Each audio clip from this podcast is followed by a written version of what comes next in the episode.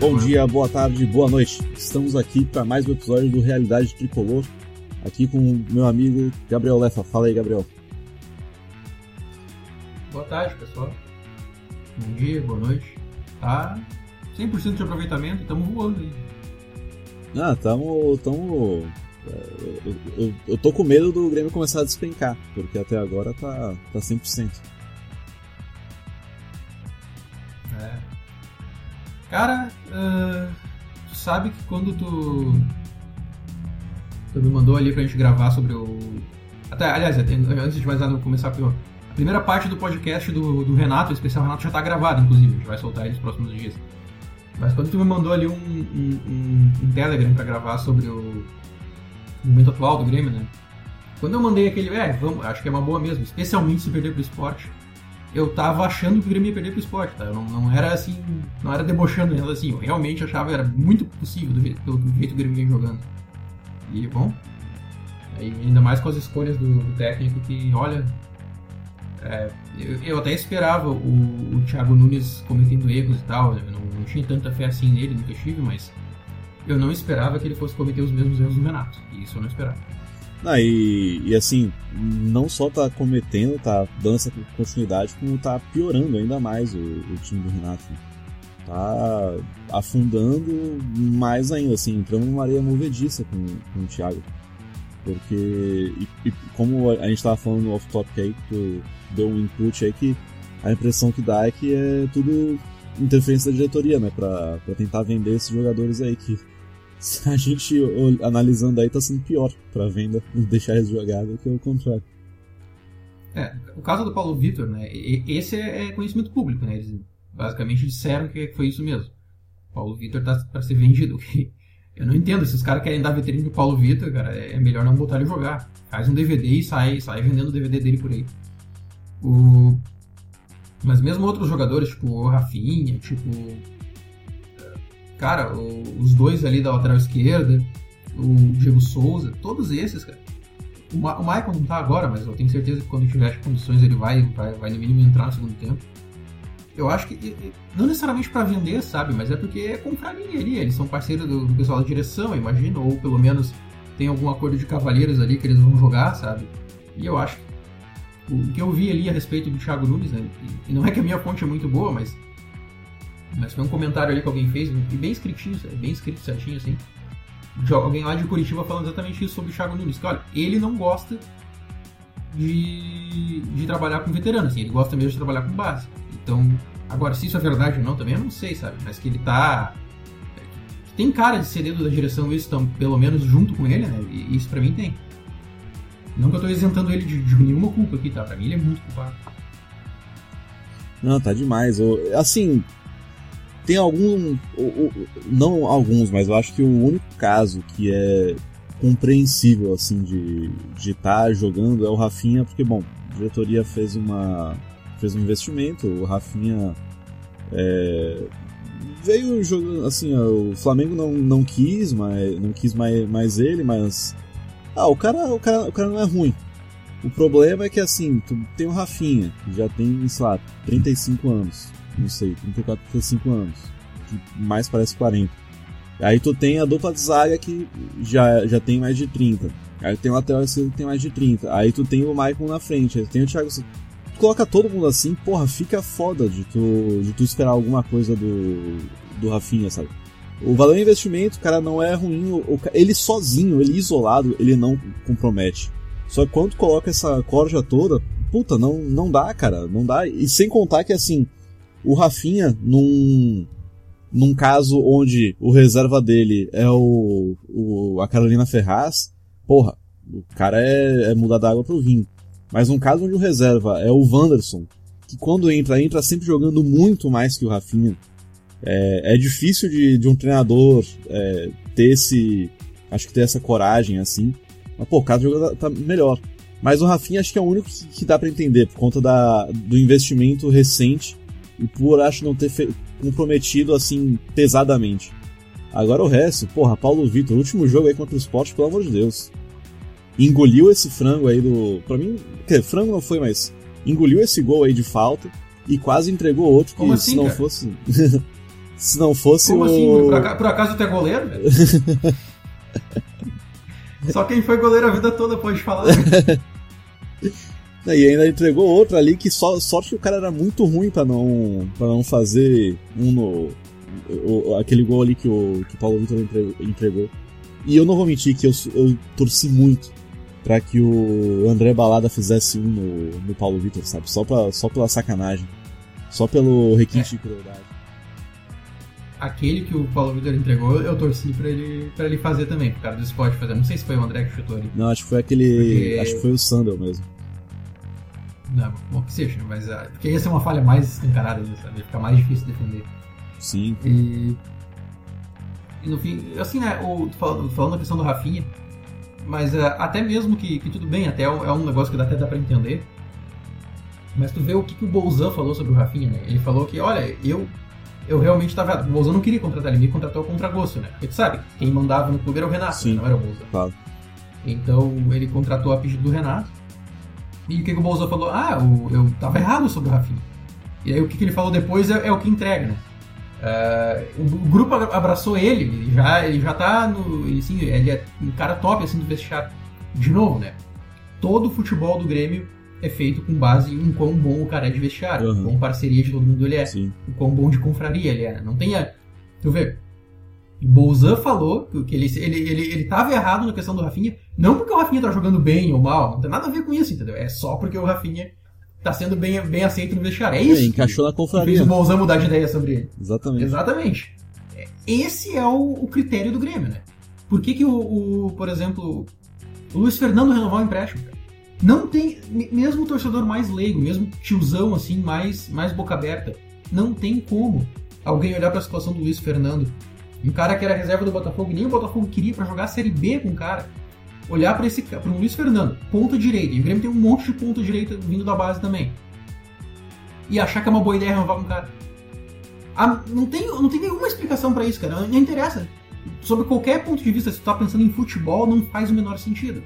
Agora, se tu tá pensando em confraria, em amizade, em parceria, ele é amigo do Diego Souza, por exemplo, bom, aí faz sentido.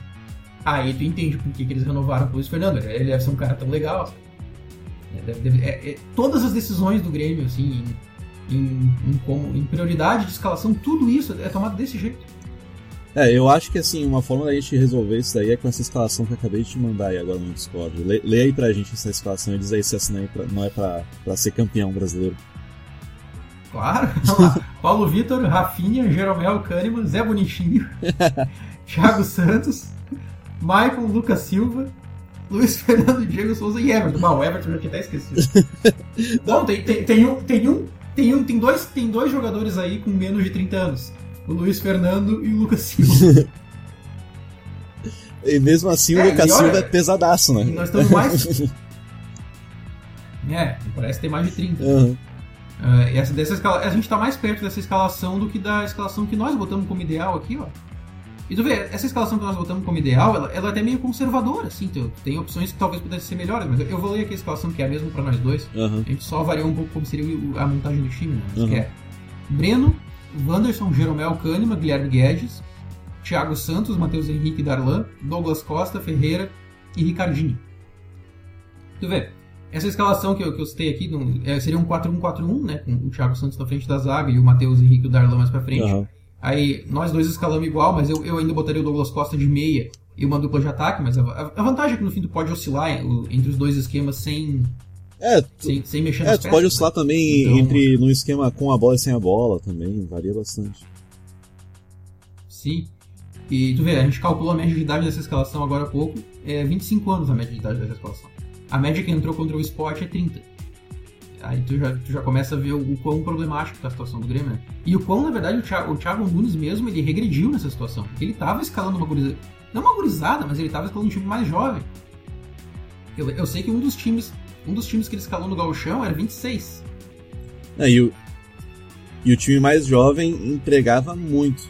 Entregava pra caralho esse, esse time jovem que ele botava. Tu via assim que a, é, em termos de assim de, de pressão, de, de potência, assim, sabe? o, o time ele, ele entregava muito mais, ele era mais, mais leve, ele fazia uma transição muito mais rápida no ataque, justamente por isso. Porque tu tinha jogadores que conseguiam correr, conseguiam é, ocupar melhor o meio campo. Aí não, aí é, porra, são dois jogadores puxando um arado. Tudo, um monte de jogador puxando um arado enquanto tá correndo. Foda. Não, o Diego Souza totalmente fora de forma. E tu vê, o Diego Souza, a gente não viu ninguém da mídia criticando ele ainda. Né? A gente, a gente viu a crítica não. ao Paulo Vitor e ao, e ao Luiz Fernando. E um pouco ao, ao Rafinha, mas não muito ainda. O Diego Souza ninguém nem, nem, nem encostou ainda na mídia. Todo mundo tá defendendo o cara, porque ele é o artilheiro do Grêmio. Porque, porra, ele é o artilheiro do Galchão. E de novo, a gente já tem um centroavante ali que é o Ricardinho. Muito melhor. 20 anos o Ricardinho já que é melhor. Ele perdeu aqueles gols, né, que a gente viu no Galchão, mas isso é, é, é treino, isso aí é. Não é treino, é o cara pegando com o jogo, né? Com o tempo. À medida que o cara vai jogando mais, ele vai, ele vai botando as bolas pra dentro. Ó, Cristiano Ronaldo hoje e não errou aquele jogo que ele errou. eu, não, eu não vi os jogos da. da, da... Não, foi, foi um jogo muito. Foi um gol muito parecido com, com os que ele errou ali, debaixo do gol, sozinho, assim, só tocar pra dentro. Sim, sim. É. Cara, e, e tu vê, né, ele, por exemplo, esse meio campo que nós escalamos aqui, o, Thiago, o, Thiago, o Thiago Nunes já tinha escalado no galchão, que era Thiago Santos, Matheus Henrique e Darlan, foi muito bem. Né? O Guilherme Guedes ele ainda não escalou, mas o Wanderson jogando foi muito bem. Ricardinho, enfim, é, esse time que a, gente, que a gente escalou aqui, ele já está mais próximo de alguns dos times que o Thiago Nunes escalou no galchão. Ah, tudo bem, ah, era galchão, tudo. Mas era um time mais jovem, era um time que a gente via que tinha mais interesse, que corria mais? Isso, isso tu não precisa da qualidade do adversário para ver. Entendeu? O Grêmio corria mais quando tava assim. Uhum. E era um 4-1-4-1, né? É, mesma coisa que, que essa, essa proposta que a gente fez agora. Sim, exatamente. E no fim, e no fim o que a gente tá vendo é, é o Thiago Nunes uh, protegendo os veteranos de maneira ainda mais explícita que o Renato. Uhum. Ele chega e diz que a gente, tem, a gente tem que respeitar o histórico do cara. Porra, o Lucas Silva foi campeão em 2013, cara. 2013 é quando ele tinha 20 anos, dias de passagem. Uhum. Né? Uh, e, e, de boa, foi a única coisa que o Lucas Silva ganhou também, não é que, não é que ele tem um baita histórico. É, e ganhou em 2013 naquele timaço do, do Cruzeiro, né? Onde todo mundo tava jogando muito bem ali, onde, tava, onde o time tava extremamente coeso. Onde o cara tinha ali, acho que era o. Não lembro, era o. Era o, o Ricardo Goulart e o outro não lembro quem que era que fazia a dupla com ele ali. Ah, o time tava indo pra caralho. Sim. Era e, e claro, né, e ele tava bem também. Foi antes das lesões, acho que ele teve problema no coração também, não teve? Ah, então depois disso ele não, ele não foi mais mesmo, né? E, pô, é, é, é ruim até, dá uma pena, de certa forma dá pena do cara, porque, pô, ele, ele, tinha de repente mais potencial do que, do que ele tá mostrando. Mas não adianta, não, o Grêmio não é instituição de caridade, não adianta. Esse cara, ah, o cara pô, foi por problema que não é culpa dele que ele não tá mais jogando no nível que ele, que ele jogava antes. Azar dele, desculpa, mas a gente tem, a gente tem gente passando na frente. E além disso, ó, essa escalação aqui que a gente, que a gente fez, ela ainda tá bem conservadora na idade. Exemplo, Thiago Santos e Matheus Henrique. Matheus Henrique já tem 24. Né? Uhum. E o. 23 aqui, na verdade. 23. E o Thiago Santos tem mais, tem mais de 30. Né? Uhum. Poderia ser muito bem o Fernando Henrique e o, e o Vitor Bobsin no lugar desses dois, por exemplo. Sim, exato. E, e deixaria o time ainda mais jovem. E diga-se de passagem, esses dois, o, o, o, Fernando Henrique e o Bob Sim, já mostraram bastante para de repente estar tá aí também. Nós ainda fomos conservadores. Esse, esse, nosso time que a gente botou aqui, ele tem quatro jogadores acima dos 30, tá ligado? É um time bem mesclado, não tem nada de. Não é só a da base, não, sabe? É um time bem coeso, assim. E, e nós estamos cada vez mais longe. Ah, e é o que a gente tava, tava comentando antes. É, é um time com, com quatro jogadores acima de 30 anos. A gente tem o Jeromel com 35, tem o Kahneman com 30, tem o Thiago com 31 e tem o Douglas Costa também com 30. Pô, é, mescla bastante a juventude da base com a experiência também do, do time, né? A gente tem o Breno com 22 anos que não, assim, não tá, assim, não tá atrás, pelo contrário, tá muito à frente de, dos goleiros, dos últimos goleiros que, que, que o Grêmio teve, que foi o, o, o Vanderlei e o, e o Paulo Vitor, e aquele, o, como é que é, o o Júlio César também, o, o de testes. É... Júlio Chester. e, porra, é o. Jogando muito bem, a gente tem o Wanderson que não, não fica atrás do, do Rafinha também. É, basicamente a gente mantém a, a, a dupla Kahneman e Jeromel, porque ainda hoje é uma dupla incontestável, mas que a gente já tá vendo assim que eles já estão operando um pouco no limite ali. Tanto que é, ano passado eles acho que não completaram, não devem ter tido nem, nem 15 jogos jogando é, lado a lado por conta da quantidade de lesão deles e tudo mais. E a gente tem o Thiago Santos também que já começou a oscilar também, chegou bem, mas começou a oscilar agora. Então, como tu falou, já, já são jogadores aí mais velhos que vão precisar do. que precisam um pouco desse, desse brilho aí, que, e que dá pra. dá pra gente ser o menos conservador, como, como tu falou. E tem também o Douglas Costa, que além de ter 30 anos, tá na, é o time do, da refrigerante, do refrigerante da Futura, né? Tá fortinho o Douglas Costa. Tá, tá, fortinho demais. Ele é, do, ele é do time do Diego Souza e do Michael. Ele vai, olha, mas vamos ver, né? Ele, ele ainda não tá 100%, né? Então, vamos ver se ele consegue baixar um pouco o peso ali, porque ele tá. Tá passado ali, ele tá, tá um pouco demais. Uhum. De longe parece que ele é forte. De, perto. de perto parece que ele é pesado só. Bom, falou do Thiago Santos, né? Eu acho que a principal, o principal motivo do, do, do caimento do Thiago Santos é também a bagunça tática. Né? Assim como a gente vê até o Jeromel jogando de ponta no final do jogo uh, contra o Sport, o Thiago Santos ele não tá na posição dele. A posição do Thiago Santos é, é, é camisa 5 clássico, ele é cabeça, cabeça de área e deu. Uhum. Ele não é o cara para ficar, pra ficar armando e tudo. E o Grêmio jogando num 4-2-3-1, né, com os volantes em linha, um pouco tendo que sair mais, aí tu vê as limitações dele. Né? Ele não, ele não é, mas ele não é para isso mesmo, não é a função dele. Uhum. Os melhores momentos do Thiago Santos aqui no Grêmio foi num 4-1-4-1, com dois volantes na frente dele. É, ou de repente até no máximo o, o GPR, mas, mas mesmo assim foram, foram jogos que o GPR não foi bem. Aliás, sobre o 4-2-3-1, cara, que é o teoricamente o esquema do Grêmio há tanto tempo, os melhores momentos do Grêmio nesse esquema foi quando o Grêmio escapou desse esquema de alguma forma. Copa do Brasil de 2016, o que, que o Renato fez quando chegou? Uma das principais mudanças dele foi botar o, o Ramiro de ponta. E o Ramiro é um volante de origem. Né, no fim, o Ramiro ele aparecia na, na frente como quase elemento surpresa. Ele, ele, de fato era um auxiliar de lateral, ele era um volante que cobria bastante a, a subida do, do, lateral direito. Ah, da Edilson. Né? E daí no, o Grêmio. É, exatamente. E aí no, Grêmio, no fim o Grêmio acabava ficando bem mesmo com meio com 4-4-2 ali, com o Pedro Rocha mais, mais liberado um pouco e tal. Acabava ficando um time. Não era bem um 4-2-3-1 Aí se a gente for para 2018, 2018 o Grêmio foi de fato num 4-2-3-1 quase o ano todo. E era aquele time lenga-lenga, posse de bola, a, a, defesa sempre exposta, mas o Jeromel e o Kahneman estavam ainda num nível muito acima, né? Então eles, eles saíam para caçar o tempo inteiro e ganhavam quase sempre. Era impressionante em 2018 a quantidade de vezes que o Jeromel e o Kahneman ficavam no, no mano com o atacante adversário e ganhavam todos. Uhum. Mas igual, a, a, a zaga era desprotegida. Era Michael e Cícero de dupla de volante. Sim. Só que igual, chegou no, chegou no jogo chegou no jogo mais importante do ano, o que, que o Renato fez? Voltou o Michel, né, que era um primeiro volante que já fazia muito tempo que não jogava bem, ele deu um jeito, botou o cara de cabeça de área, e aí avançou um pouco o Michael e Cícero, e com o Ramiro ainda, o Grêmio na prática estava jogando com quatro volantes uhum. de meio campo, ou seja, o Grêmio abriu mão do 4-2-3-1. Uhum. No jogo mais importante do ano, e, no fim, no fim quase deu certo, né? só não deu certo porque no fim Uh, o, o Maicon se cagou todo no jogo de volta. E o Bressan estava em campo. Acho que isso foi problema. É, e o Bressan teve que entrar e o Everton perdeu aquele gol feito e o juiz nos roubou pra cacete. Uhum. Assim, gol de mão. Não esquecer disso. Isso, e ano passado ainda, cara, até ano passado, ó, o Grêmio teve dois ali bons momentos, assim, mais ou menos, né? Um foi quando o Jean-Pierre tava destruindo, né? Tava realmente jogando o que ele sabe, foi aqui uma sequência de oito jogos de vitória do Grêmio. E o outro, que foi antes disso, foi de novo quando o Renato abriu mão do 4-2-3-1. E foi uma das últimas vezes que o Renato falou de futebol no coletivo. Foi quando ele perguntaram pra ele, ah, o Grêmio entrou com três volantes, era Darlan, Matheus Henrique e Lucas Silva. E o Renato falou, não, eu, eu abri mão do 4-2-3-1, eu fiz um 4-1-4-1 aqui. E ele, ele, disse que não era o esquema que ele gostava, mas era o que dava, e, e deu certo. O Grêmio passou a ser um, não jogou muito bonito assim, não, não, não criou muito, mas foi sólido. O Grêmio ganhou, ganhou alguns granais, ganhou, avançou na Libertadores, né? De novo, olha só, em cinco anos que a gente já tá nessa, nesse 4-2-3-1, os melhores momentos do Grêmio foi quando o Grêmio abriu mão dele. Abriu mão do 4-2-3-1.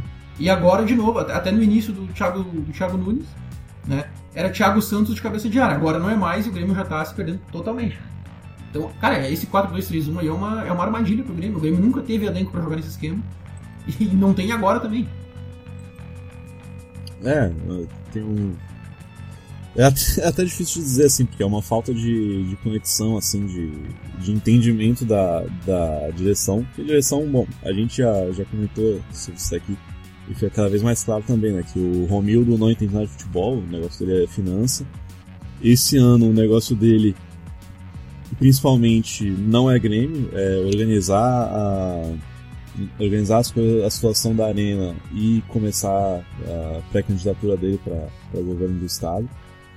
E e não tem mais nenhum outro gerente de futebol assim que entenda muito. É, é o que a gente vê assim, é, é, o cara achar que botar o Paulo Vitor para jogar vai, vai fazer com que ele com, com, que vire vitrine e que vão querer contratar ele. E aí daqui a pouco o Paulo Vitor vai estourar os sete jogos e vão dizer, ah, agora que já estourou sem querer, né? Então vamos de novo atrapalhar a subida do Adriel e continuar com ele jogando aí sempre que o, que o Breno não puder. E aí, em algum momento, até o Paulo Vitor vai fazer, sei lá, três jogos em que ele não vai comprometer. E aí vai dizer assim: ah, agora não dá para voltar o Breno, né? Porque o cara tá jogando bem, você quer sacanagem com ele, vamos montar o, botar o Breno na, na reserva. Então, assim, eu não, não duvido do, de, de, terminar o Paulo Vitor ainda virando titular com o Breno na reserva, sabe? E sem ser em caso de, de poupada copeira. Uh, além disso, a gente já tá vendo aí, de vez em quando entra Everton, Luiz Fernando, Luiz Fernando, ele já ele tinha sido descontinuado, pelo Renato ano passado já. Ano passado para esse ano, é, na temporada passada. E isso assim, depois de uma chuva de críticas, depois de muita muita reclamação, aí sim, o Renato sacou ele do time. E vem o Thiago Nunes e começa a botar ele de novo, que a gente não sabe se é na minha opinião, aí já é o Thiago Nunes, ele querer, dessa, dessa ideia dele querer aproveitar jogador mais novo. Mas, porra, o cara já, já demonstrou que não, que não entrega, sabe? E aí tu tem o Léo Chuso, tem o Léo Pereira, porra, tu tem o. Tinha o Elias que não é. Não era, não era desse setor, mas, pô, o, o que tu mais tem é, é, é candidato para aquela posição ali. E tu vai e faz o contrário, tu deixa de, de testar todos eles lá. Não, é, porra, é foda. E mantém o Lucas Silva. O Lucas Silva bota. Ele já chegou a falar que o Lucas Silva e o Thiago Santos se completam. Os dois são pesados.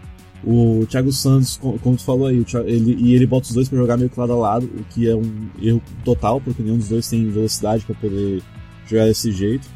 É, tu compromete o Thiago Santos da mesma maneira que ele pode jogar e tu bota o Lucas Silva, que não joga neca em nenhum momento, Aí quando não é o Lucas Silva, é o Maicon que tu vai botar e bota os dois pra jogar lado a lado de novo, com o Matheus Henrique mais pra frente.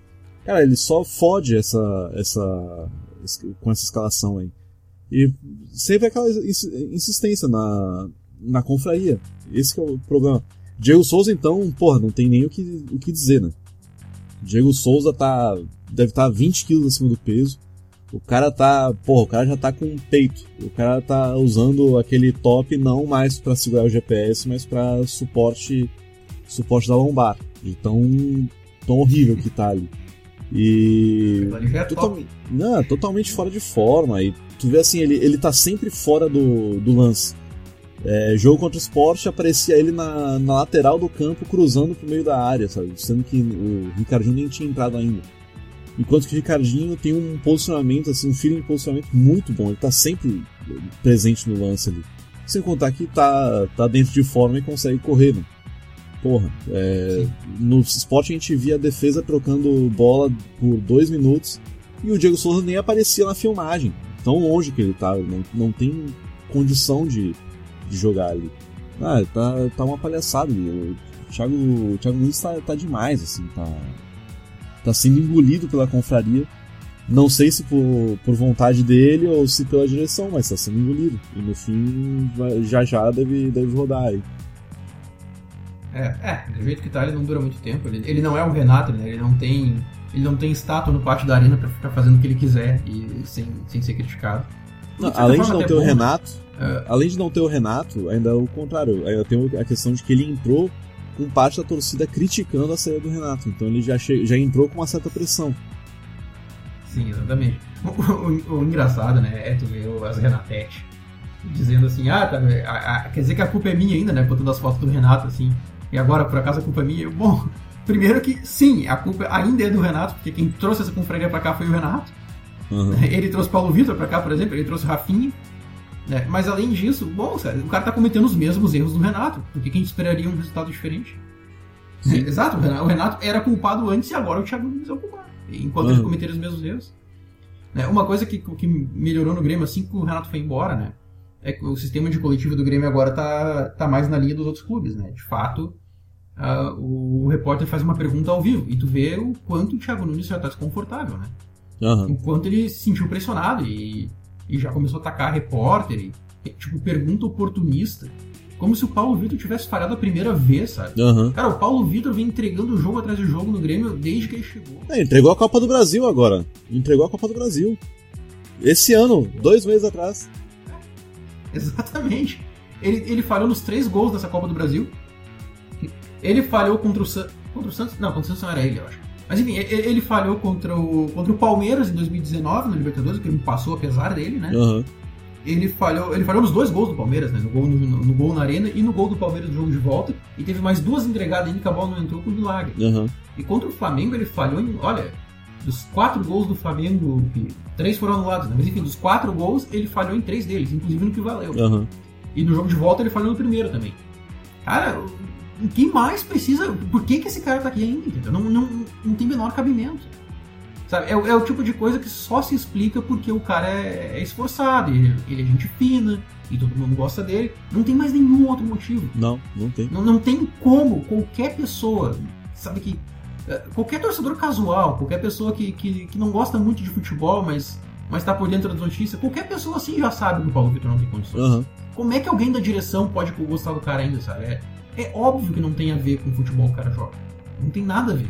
E nada no Grêmio mais já faz muito tempo que tem alguma coisa a ver com o futebol que os caras jogam. Aí, aí a gente fica sempre dependendo de lesão copeira, né? da, da tradicional lesão copeira. É, é o Maicon se machucar pra poder entrar o Arthur. É o.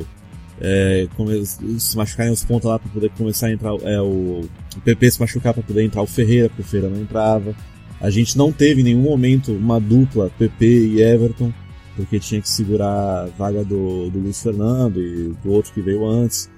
Pô, é, é sempre isso, sabe? Sempre com alguma, com alguma desculpa, porra, né? e, e nunca entra o, o, melhor, o que tá melhor, é sempre a confraria. Sim. E algumas coisas também, né, do Grêmio. Olha só, o Grêmio vendeu. O Grêmio vendeu Arthur ah, nos últimos anos aí. Everton, PP, Wallace. ah, vendeu mais algum. ah, Elias. ah, não, Elias não, desculpa. O Diego Rosa, o TT. né, inclusive que nem jogaram, né? Aham. O Grêmio vendeu o, o- aquele goleiro, o. Que, que também nem jogou, que jogou futebol português, agora nem lembro o nome dele agora. Aquele Léo Jardim. O Léo Jardim. É, chegou a jogar e jogou bem pra caralho, inclusive. Na época do Paulo Vitor e, e Vanderlei. Ele jogou alguns jogos e jogou bem pra caralho. E o Grêmio, e, e tu vê, tem tudo isso, gasta 15 milhões por mês em futebol e os melhores jogadores do time são todos da base. Todos. Aham. O que, que o Grêmio tá fazendo com esse dinheiro, sabe? O Grêmio tem dinheiro, cara. E olha só isso. O Grêmio não acerta uma contratação, entendeu? O, o mais perto de contratação que acertou foi o Thiago Santos e o Rafinha, sendo- sendo que o Rafinha foi um erro, não, não pelo jogador em si, mas pelo, pelo jogador, pelo Wanderson, tá sem reserva dele, enfim, né? Tá barrando o Wanderson. Aham. E o Thiago Sim. Santos começou bem, já não tá mais tão bem também. Ele não é bem do esquema que tá sendo usado agora, ele não, ele não é pra 4-2-3-1. É, Aham. o que que acontece no Grêmio, sabe? Olha como é que pode isso, né? Vê, o Grêmio tem dinheiro e tem uma das melhores, se não a melhor categoria de base do Brasil. E o que o Grêmio faz com isso? Bom, com dinheiro o Grêmio contrata um monte de podre. E com esses podres o Grêmio escanteia a base. Não, é. Isso aqui é planejamento, né? Isso, é- isso é. o- Eu vou até dizer assim, sem, clu- sem clubismo. Mas assim, a categoria do- de base do Grêmio atualmente é a melhor. Ah, E a gente tá dispensando a melhor safra que a gente já teve, que a gente vai ter no. é, de, dos- de todos os tempos, assim, a- até hoje. Porra, uma. A gente tá. Se a gente olhar o time que a gente escolheu agora há pouco, a gente tava praticamente escalando o time inteiro sem. Foram sete jogadores só da base. Oito se tu botar o Douglas Costa, porque ele era do, já era da base também. Então, assim, são oito jogadores que, se não foram formados, foram chegaram para ser da base e foram é, direcionados pro, pro time principal, sabe? E foi como alguém falou da, da VIP, assim, ah, o Grêmio é, vendeu as Ferraris para comprar os para comprar o Opala. Aí eu até comentei, não, é, não só isso, é, vendeu Ferrari para comprar o Opala por preço de Ferrari. para é. contratar jogador caro. E aí traz outro problema. A gente sabe que o, o empresário do Ferreira não é das pessoas mais éticas e idôneas que tem no, no futebol brasileiro. Ele é meio que a gente já sabe que teve treta para poder trazer para poder manter o Ferreira. O Ferreira já quis sair um pouco antes, ser vendido, e tudo mais. É, com razão, porque via que o time não estava aproveitando a base. E aí teve um problema para renovar, e aí esse ano, no início do ano, renovou. O Ferreira acho que se não fechou por 110 mil reais mas com uma multa rescisória muito baixa, e agora, por conta da, de toda esse, essa resposta do Ferreira, o Grêmio está querendo renovar para aumentar essa, essa multa rescisória e poder vender por um preço maior. E aí o Ferreira tá. O empresário tá pedindo, tá pedindo mais grana, né? E aí, assim, teve gente que falou que ele tava pedindo um milhão por mês, o que eu acho meio difícil de ele pedir um milhão, mas pelo menos 500 mil ele tá pedindo. O que, bom, o Ferreira até agora não demonstrou futebol para ganhar 500 mil. Ele não, não tem. Não futebol, mas ele não, não tem um histórico ainda de ser um jogador assim. É, é assim, inquestionável há uma, duas temporadas para ganhar um salário desse, um salário assim de, de estrela, sabe? Mas assim, tu vai dizer que o cara tá, tá errado em pedir 500 mil quando a gente tem o Everton Cebolinha, sem bolinha, né? Ganhando 500 mil quando a gente tem o Maicon se arrastando em campo e ganhando por, por volta disso daí. A gente tem o Paulo Vitor, se não me engano. A gente tem o Vanderlei ganhando 600 mil, o Paulo Vitor ganhando próximo disso. A gente tem o Lucas Silva ganhando também é, uma grana absurda. Então, só jogador que não dá resposta. Aí tu tem um jogador que tá jogando bem. O cara tá, assim, em alguns jogos aí, carregou o time, praticamente. E aí, como é que tu vai ter moral de dizer pra ele que não, que ele não pode renovar por 500 mil, que ele não merece ganhar 500 mil? Sendo que tu tem meio time aí, que volta e meia aparece no, é, dentro do jogo, ganhando muito mais que ele, sabe? É, é, é burro, é, é, uma, é uma ideia burra, porque tu só. Tu internamente tu. É, tu inflaciona o teu próprio mercado, o teu próprio, a tua própria folha salarial, sabe? não consegue mais barganhar com nenhum jovem assim, não, tu tem que ganhar 200 mil. Porque ele fala assim, não, mas tem esse filho da puta aqui que não joga há, há 30 jogos e tá ganhando 500 mil pra fazer porra nenhuma, pra mal aparecer pra, pra treinar. Como é que tu vai fazer, como é que tu vai reclamar com ele, sabe? E não só isso, né? O fato da gente botar os, os jogadores estrear tão tarde, né? Quando eles finalmente estreiam, assim, com 22 anos, né? no caso, acho que o Ferreira já vai fazer 23, 24 Pô, o cara já tá no limite para ir pra Europa, entendeu? Para ele ficar Exato. aqui, pode apostar que ele vai querer um baita de um salário. Ele, ele não vai Sim. se prender com uma multa absurdamente alta aqui e, tipo, matar o que seria provavelmente a última chance dele pra Europa. Entendeu? Ele já tá passando do ponto da Europa. Enfim, essas estreia, é, estrear um jogador tarde, ficar escanteando ele, é, é um problema até pra renovação por dois motivos, né? O que tu falou aí. E também por isso, pô, o cara vai vai botar uma multa alta agora, quando ele tá com 23 anos e já tá, já começando, tá começando a ficar difícil pra Europa. Mas imagina se ele botar uma multa alta, aí mesmo que ele não vai. Uhum. Então ele tá. Ele, ele não tem. Eu não tiro a razão do cara em nenhum momento, sabe? Nem um pouco. Faz todo sentido. Uhum. A gente tá desperdiçando a, a, melhor base do Brasil com nada, cara. Com, um monte de jogador ruim. Qual foi a última vez que a direção do Grêmio realmente acertou uma contratação? Não, não tem nenhum. Até agora, nenhuma das duas contratações esse ano que foram Rafinha ou Douglas Costa, que é a contratação, a gente sabe que, que deu certo. O Rafinha ele tá, joga bem, beleza, mas ele tá barrando o Wanderson, que era para ser titular.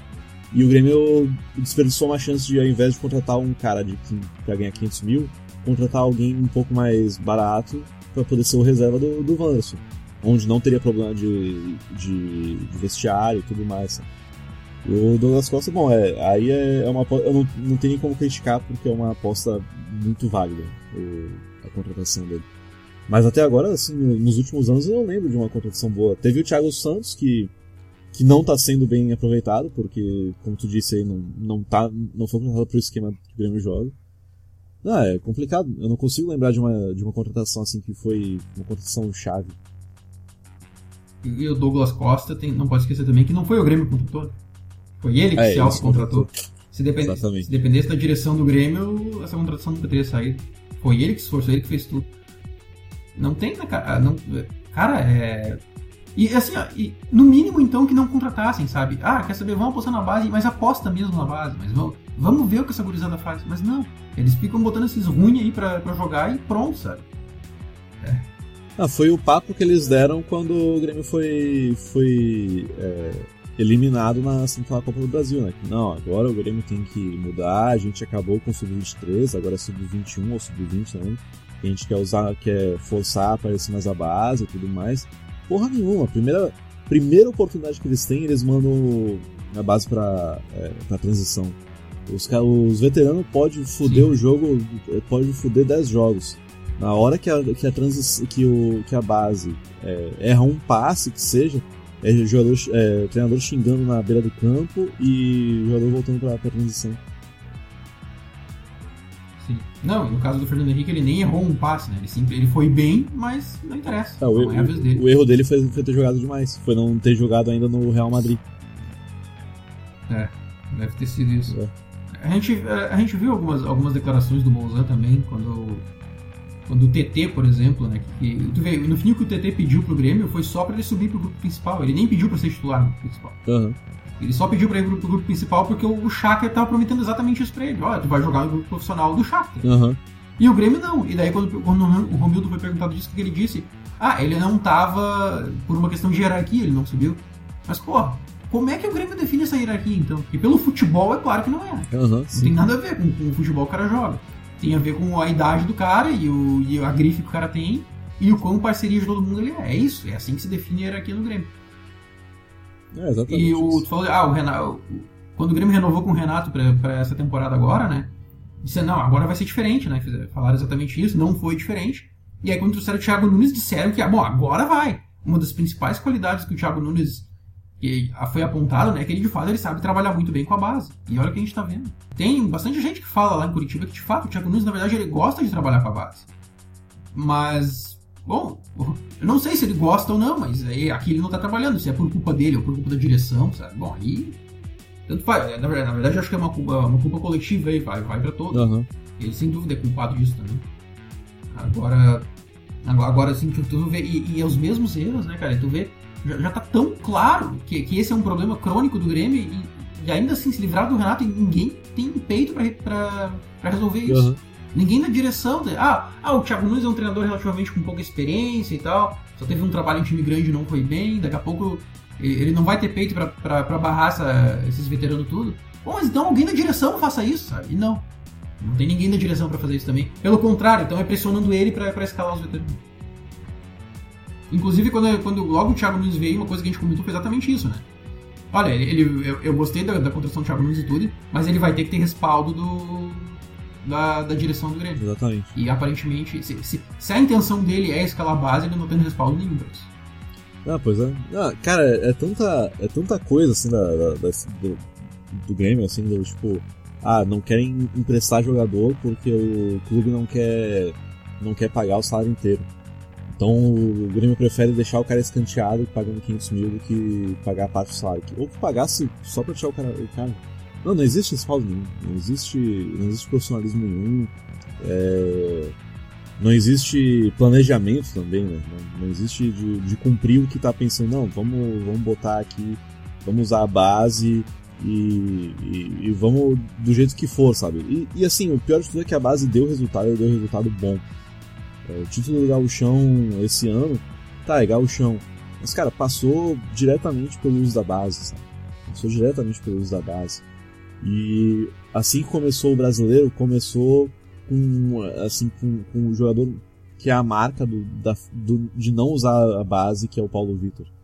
Foi ele começar a jogar e tudo, tudo foi, foi pro caralho, sabe? Ah, é, é complicado, é, é, é foda, assim, não, não sei dizer até onde é confraria, até onde é, é empresário atuando dentro do, da diretoria, dos conselheiros lá, mas é, é vergonhoso esse tipo de coisa, cara. Porque é como a gente tá falando aqui. A gente é leigo, a gente não trabalha com esse tipo de coisa. A gente só assiste. Eu, pelo menos, só assisto o Grêmio as duas horas que ele, que ele joga durante, o, durante a semana, sabe? Porra, é, é, é claro, é, uma, é um fato para mim, transparente, o quanto isso está sendo prejudicial. O, tu vê né, a derrocada do Grêmio, né? o, o, quanto o Grêmio tinha tudo para ser assim, um time implacável no futebol brasileiro, pra ser uma dinastia, pra ser um. Cara, final de 2017, tu via que era só encaixar umas duas peças, ele não, não precisava de muita coisa. E o Grêmio tem um timaço imbatível para 2018. E olha só, ano após ano era... o time vai piorando, piorando e piorando. Era para ser o que foi o São Paulo de 2005 a 2008. Era pra ser o que foi o São Paulo de 2005 a 2008. Sim, não, eu digo assim, de, de todo ano tá ganhando um título, um título bom, sabe? Um título grande. Não ficar comemorando, porra, Recopa Gaúcha. Tomar no cu, caralho. Cara, o, o Grêmio de 2018 tinha tudo para ser o que foi o Flamengo em 2019. Sim. Eu acho que pra ser mais dominante até que aquele São Paulo. Exatamente. Tinha tudo para ser um time para chegar e fazer frente no Mundial, inclusive. Pô, o Grêmio, o Grêmio teria pegado o Real Madrid sem Cristiano Ronaldo em 2018. Se tivesse feito um trabalho direitinho ali, vai saber, né? Tu vendo? Perdemos só por 1x0. Uh, Exatamente. E, e, assim, cara, o. E olha o, o quão pra baixo a gente tá indo. E o pior, por mais que o Grêmio não consiga contratar bons jogadores, a base tá sempre provendo. Sim. Sempre, todo ano tem jogador da base surgindo para substituir os que foram embora. E, e, e o pessoal não usa. Uh, usa quando tá no desespero, quando tá água batendo na bunda, né? Ou, ou quando o cara já tem 23 anos e tá louco pra ir embora daqui de uma vez. É. Não, são duas coisas. Todo ano, todo ano a base surge gente para entrar e salvar a galera no, no, time, e surge gente que tem que, ser, que é vendida direto para time europeu porque a, a, porque a, a direção não aproveita. Todo ano isso acontece também. Sim. Bom, e isso a gente vai falar bastante no, nos próximos episódios aí da, da retrospectiva do Renato, né? Porque muito, muito dessa questão do aproveitamento da base é é do Renato também, né? E sabe muito bem o quão pouco ele aproveita a base. Uhum. Mas, mas assim, né? É, é triste, né? Tu vê o quanto o Grêmio, o Grêmio podia ter sido a mais, assim, e tocou. Tá tocando fora. Ainda pode, porque ainda tem uma base muito forte, mas não parece que vão fazer nada diferente. Vão, vão continuar tocando fora. Não, pois é, cara. E assim, é, tenho que comentar do jogo do, desses três jogos, assim, do jogo do, do esporte, que foi o último. Acho que não tem nem o que comentar, né? Pois é, no fim a gente nem comentou o jogo em si. É. Ah, cara, não uhum. tem. É. é. no que se refere ao trabalho do Thiago Nunes, além da, do mau aproveitamento da base, bom, olha, olha o final do jogo, tu via o Jeromel na ponta, tu via, tu via o Diego Souza, bom, todo jogo ele estava fora de posição. Enfim, é, era, o time era uma, uma zona completa, né? Então, um time totalmente mal armado. A cada jogo que passa parece que o Grêmio piora taticamente. E isso não tem a ver com o aproveitamento ou não da base. E, bom, o Grêmio não é lanterna de graça. E tu vê, o Grêmio não enfrentou nenhum time imbatível, assim. Né? O Grêmio pegou reservas do Ceará, uh, Atlético Paranaense, que foi o melhor time que o Grêmio enfrentou, e Sport, cara. E é lanterna, perdendo todas. Imagina o que vai acontecer quando o Grêmio começar a pegar times melhores. Se alguém, se alguém aqui acha que o Grêmio não vai ser rebaixado e tem, e tem certeza que o Grêmio não vai ser rebaixado, eu não sei o que vocês estão vendo, porque eu, eu vi muita gente falar isso, ah, o Grêmio, o Grêmio não vai ser rebaixado. Cara, em que mundo vocês vivem, cara? É, eu acho que o Grêmio não vai ser rebaixado, mas, mas a, a informação que eu tenho no momento, a, a, os dados que eu tenho no momento, o Grêmio perdeu para dois times que vão brigar para não cair e um que não tem nada demais. Eu, eu, eu não tenho informação para ter certeza que o Grêmio não vai ser rebaixado. E perdeu pro Atlético Paranaense, que também não é nada demais, é time pra ficar na, na metade do tabela. É, por enquanto o Atlético Paranaense tá muito bem, né? Tá Tá em segundo, 100% de aproveitamento, né? Com três jogos, mas. Ah, mas. Vamos, vamos ver. Quem que é o líder aí? Fortaleza. é pois é. Exatamente. A ruindade do futebol. O Bragantino é o quarto colocado. É. O único dos ditos grandes entre os quatro primeiros é o Atlético Mineiro. Não, mas eu vou dizer que o Bragantino é, é, é, time médio, mas que nesse lixo que é o futebol brasileiro, de falta de organização e de diretoria e tudo mais, vai ser um time que vai crescer muito rápido. Vai ser o que, assim, eu acho que ele tá prometendo o que a Chape prometia antes do acidente. Aquele acidente acabou com a Chapecoense, né, cara? É uma pena. Era, uma, era um time que dava gosto de ver a, a, o, o, profissionalismo do time. Mas eu acho que esse Bragantino vai. vai acho que daqui a, daqui a alguns tempos vai, vai mostrar mais coisa, porque o, o time toma uma, uma ascensão muito grande, numa, numa organização muito boa também. E, cara, e a ruindade do futebol, né? Tem isso também. É, o que eu, eu, até me perguntava no, no caso da Chapecoense, assim, o que, que seria de um time uh, grande do futebol brasileiro, tipo o Flamengo, por exemplo, com, com, a mesma competência que a Chapecoense tinha.